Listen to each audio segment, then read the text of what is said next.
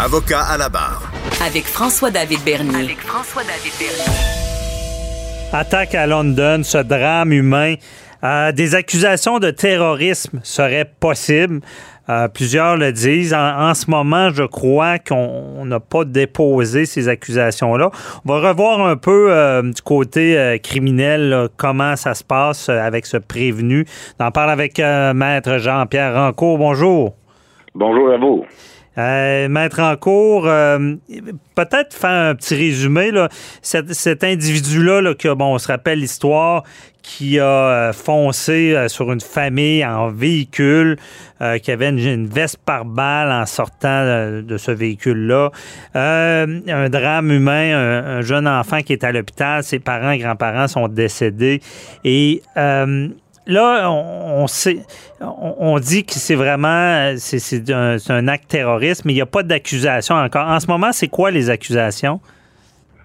Ben, les accusations, euh, dans le moment, euh, pour le, garder détenu, parce que on veut pas que, parce qu'on sait qu'il doit comparaître dans les 24 heures, donc euh, on n'a peut-être pas toute la preuve avant de mhm. déposer les accusations les plus sérieuses. On l'accuse de négligence criminelle causant la mort de, à ce moment-là, mais des accusations plus importantes vont être déposées, ça j'en suis convaincu. Mhm. Parce que dans le fond, ça sera des, euh, des accusations de meurtre euh, euh, premier degré, dans le fond, avec l'intention ou? Absolument, parce que c'est clair que, et, de la preuve qu'on sait dans le moment, il aura acheté ce véhicule-là il y a quelques semaines uniquement, et il s'en est servi il est clair qu'il s'en est servi pour tuer des gens. Donc, on parle de meurtre au premier degré et... Euh, tentative de meurtre sur le jeu. Exact, tentative de meurtre sur les autres. Mais euh, il y a quatre, quatre décès, donc c'est quatre meurtres au premier degré, oui. Mhm.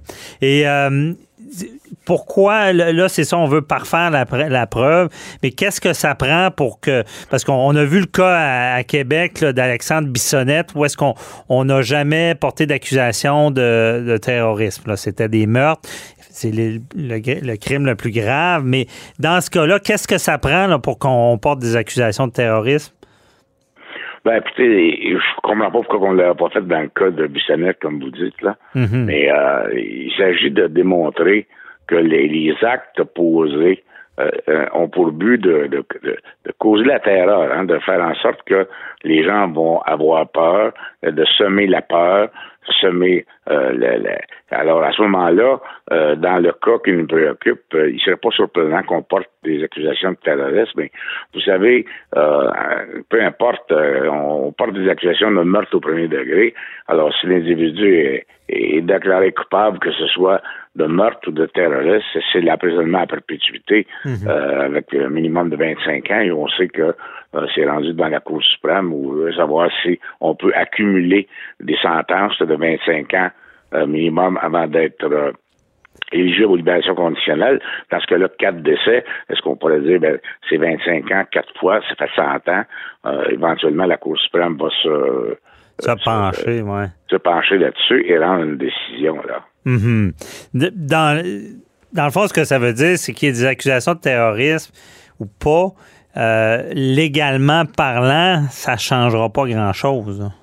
Absolument, ça change pas grand-chose compte tenu que l'accusation la, plus importante au code criminel, qui est le meurtre au premier degré, euh, va l'emporter. Mhm. euh, ça change pas grand-chose au niveau des libérations conditionnelles, mais on sait que, euh, et ça on en a déjà parlé ensemble, un meurtre au premier degré, emprisonnement à perpétuité avec minimum de 25 ans, au bout de 25 ans, ça ne veut pas dire que vous allez sortir. Mhm. Alors quand euh, vous avez commis un acte de terroriste comme celui-là, euh, ça serait surprenant que l'individu puisse sortir au bout de 25 ans. Oui. Non, effectivement. Euh, pour ce qui est de la sentence, c'est les sentences les plus les plus graves au code. Mais est-ce que, parce que les gens réclament ces accusations-là, euh, est-ce que socialement parlant, le, DPCP en Ontario a est-ce qu'il y a une forme de devoir de, de, dénonciation de ce genre de crime-là? Est-ce que ça peut jouer, ça, dans le dépôt des accusations? ça peut jouer euh, certainement, parce que le, on a vu ici au Québec, on ne l'a pas fait, mais euh, là-bas, euh, en Ontario, est-ce qu'on va le, faire? Est-ce que le fait que les gens réclament ce genre d'accusation-là de terrorisme, est-ce que le procureur de la couronne là-bas de, l'Ontario va décider de le faire. Possiblement qu'il le ferait, mais euh, ça change, comme on, le dit, ça change pas grand-chose euh, au prix des bananes à la fin. ça va être la même, la même, sentence. Là. Mm-hmm. Puis pour qu'il y ait ces accusations de terrorisme-là, il faut vraiment démontrer que, que, le, prévenu là, en avait après les musulmanes qui, qui, qui ciblaient du monde. Non, mais que son intention était de euh, de, de, de, causer la peur, la terreur, hein, c'est ça, terroriste, mhm. terreur, euh, faire en sorte que euh, les gens vont être aux alentours et de, de cette communauté-là vont être apeurés terriblement. Donc, c'est du terrorisme. Mhm. Et dans des cas où est-ce qu'on parle pas de meurtre, là, qui est des accusations qui peuvent être moins graves, là, si on ajoute les accusations de terrorisme, c'est là que ça devient plus lourd, là ouais, ça devient plus lourd, mais euh, à la fin, ça va être des libérations conditionnelles et il y a possiblement, euh, même avec les accusations de terrorisme, il est possible qu'il euh, n'y a pas de libération. Hein, mhm.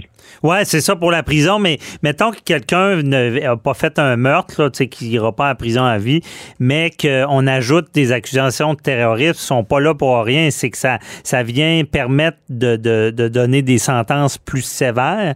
Si on parlait pas de meurtre, qu'on parlait des, des, crimes. Si c'était simplement des tentatives de meurtre, par exemple, ou voies de fait avec lésions, euh, dans un cas comme ça, et, on ajoutait le, le terrorisme, mais là, la sentence pourrait être beaucoup beaucoup, plus importante. Mhm. Oui, OK. Parce que dans le fond, on peut cumuler les peines si, euh, si c'est du terrorisme.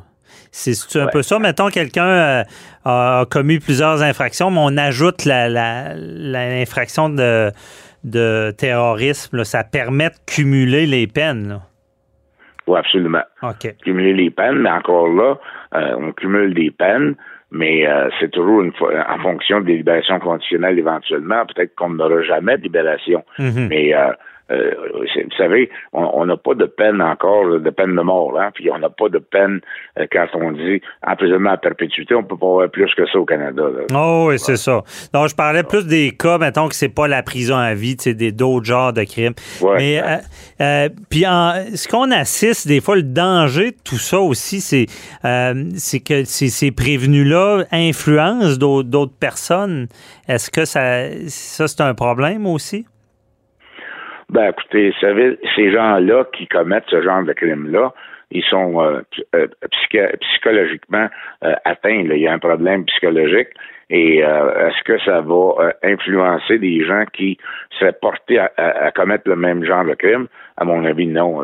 Même mhm. si on donne la sentence la plus sévère, ces gens-là ne sont pas psychologiquement aptes à comprendre que s'ils commettent ce genre de crime-là, ils vont rester, ils vont être en prison pour le restant de leur jour.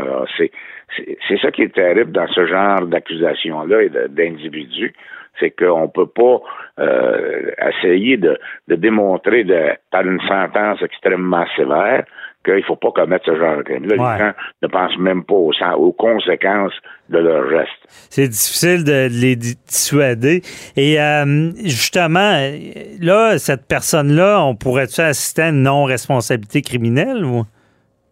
Ben, peut-être. Euh, est-ce que les avocats de la défense vont demander un examen psychiatrique? Possiblement. Et euh, on verra.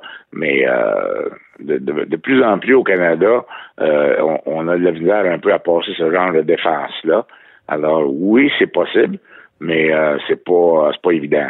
Mm-hmm. Parce que même s'il y a des problèmes psychiatriques, même s'il est fou, comme on dit, ça veut pas dire qu'il est non criminellement responsable.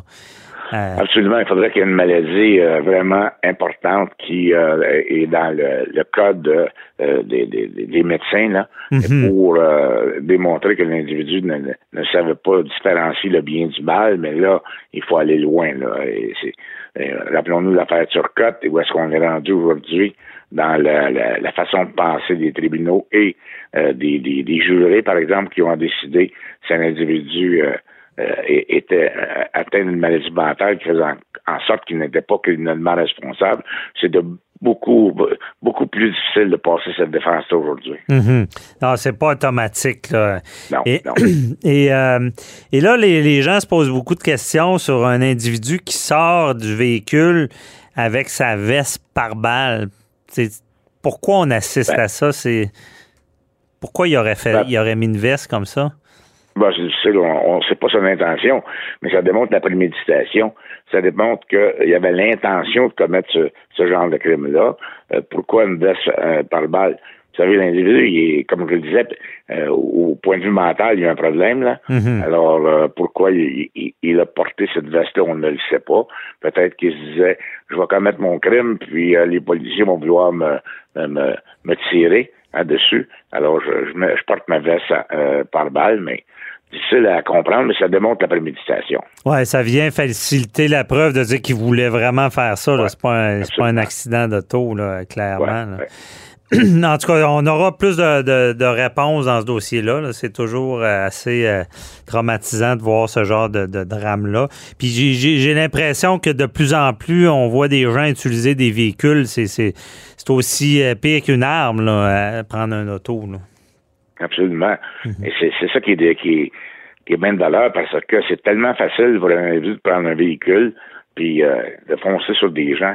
Alors, c'est pire qu'un arme parce que là, vous allez foncer, on le vu à Toronto, sur un trottoir et vous allez tuer des gens mhm. euh, euh, tant que vous voulez. Là. Alors, c'est extrêmement préoccupant. Oui, puis les personnes s'attendent pas. On s'attend pas quand on marche dans la rue que tout d'un coup, un véhicule nous fonce dessus. Euh, c'est ça la terreur que ça amène aussi. Merci beaucoup, euh, Maître Anco, d'avoir éclairé dans ce dossier-là. Bonne journée.